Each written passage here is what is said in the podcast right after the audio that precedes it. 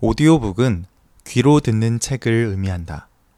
이전에는 책을 눈으로 본다는 시각적인 측면이 강조되었지만 요즘은 책을 귀로 듣는다는 청각적인 측면 또한 중요해지고 있다.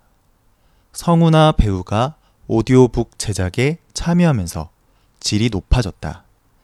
시공간의 제약 없이 독서할 수 있다는 장점을 가진다. 여러분은 평소에 책 읽는 걸 좋아하나요? 한 달 또는 1년에 몇 권 정도 읽으시나요? 한 달에 몇 권씩 꾸준하게 책을 읽는 분들도 1년에 책을 한 권도 안 읽는 분들도 계실 것 같은데요. 책을 자주 읽지 않는다면 그 이유는 뭔가요? 아마 대부분 책 읽는 게 지루하거나 책 읽을 시간이 부족하기 때문이지 않을까 싶어요. 그럼 혹시 오디오북에 대해 들어본 적은 있나요? 오디오북은 한 사람이 자신의 목소리로 책을 읽어주는 거예요. 쉽게 말하면 귀로 듣는 책인 거죠. 그래서 종이책이나 전자기기를 통해서 책을 눈으로 읽지 않아도 귀로 듣기만 하면 돼요. 더 이상 책이 눈으로만 읽는 물건이 아니게 된 거죠.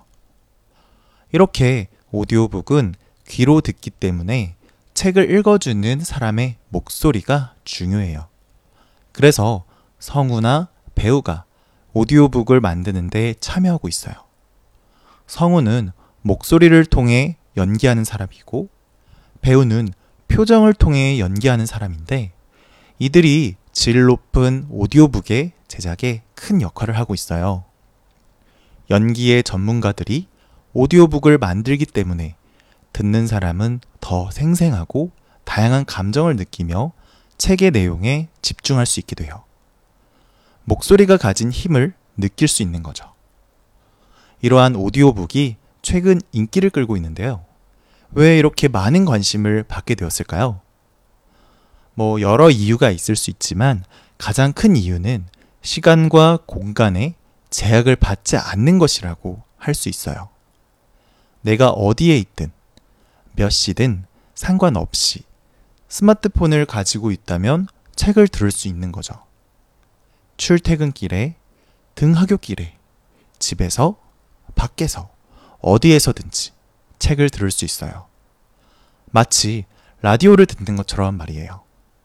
그러다 보니 책을 직접 읽어야 한다는 부담도 적고 시간이 있을 때면 쉽게 책을 들을 수 있어 오디오북이 인기를 끄는 것 같아요.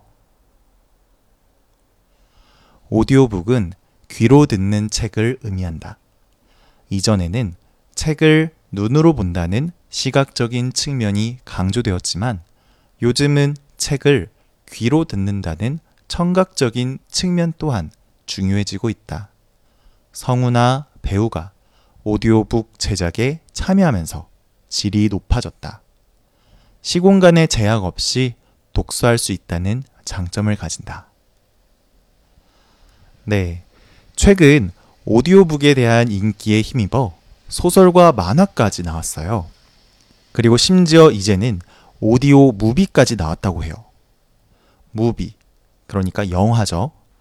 보통 영화라고 하면 영화관에서 큰 화면을 보는 것이라고 생각이 드는데 이 오디오 무비는 소리, 소리를 이용한 특화된 컨텐츠인 거예요.